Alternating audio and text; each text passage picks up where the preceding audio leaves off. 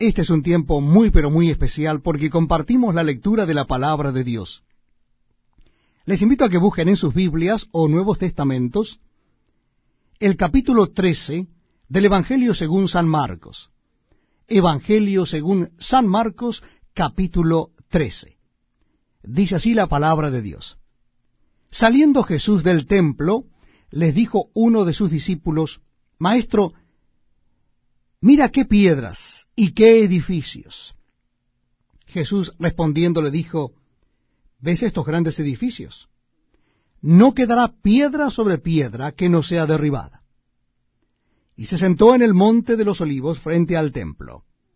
Y Pedro, Jacobo, Juan y Andrés le preguntaron aparte, Dinos, ¿cuándo serán estas cosas? ¿Y qué señal habrá cuando todas estas cosas hayan de cumplirse? Jesús respondiéndoles comenzó a decir, Mirad que nadie os engañe, porque vendrán muchos en mi nombre diciendo, Yo soy el Cristo, y engañarán a muchos. Mas cuando oigáis de guerras y de rumores de guerras, no os turbéis, porque es necesario que suceda así, pero aún no es el fin. Porque se levantará nación contra nación, y reino contra reino, y habrá terremotos en muchos lugares, y habrá hambres y alborotos, principios de dolores honestos. Pero mirad por vosotros mismos, porque os entregarán a los concilios, y en las sinagogas os azotarán, y delante de gobernadores y de reyes os llevarán por causa de mí para testimonio a ellos. Y es necesario que el Evangelio sea predicado antes a todas las naciones.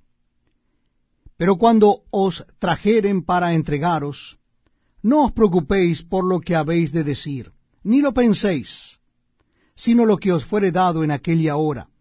Eso hablad, porque no sois vosotros los que habláis, sino el Espíritu Santo.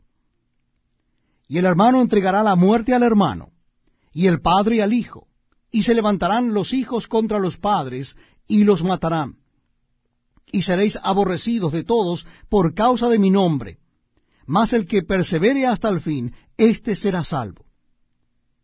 Pero cuando veáis la abominación desoladora de que habló el profeta Daniel, pues donde no debe estar el que lee entienda, entonces los que estén en Judea huyan a los montes. El que esté en la azotea no descienda a la casa, ni entre para tomar algo de su casa y el que esté en el campo no vuelva atrás a tomar su capa. Mas hay de las que estén en cinta y de las que críen en aquellos días. Orad pues que vuestra huida no sea en invierno, porque aquellos días serán de tribulación cual nunca ha habido desde el principio de la creación que Dios creó hasta este tiempo, ni la habrá. Y si el Señor no hubiese acortado aquellos días, nadie sería salvo mas por causa de los escogidos que él escogió, acortó aquellos días.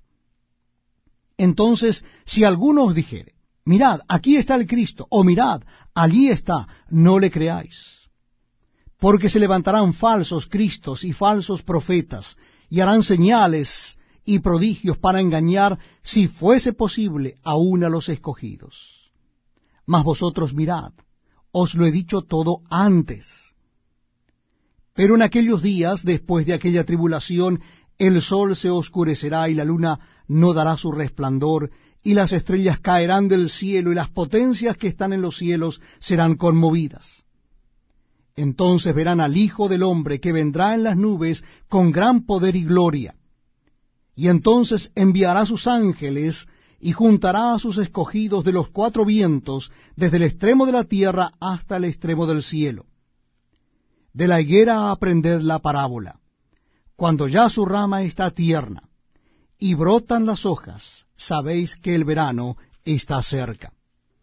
Así también vosotros, cuando veáis que suceden estas cosas, conoced que está cerca a las puertas.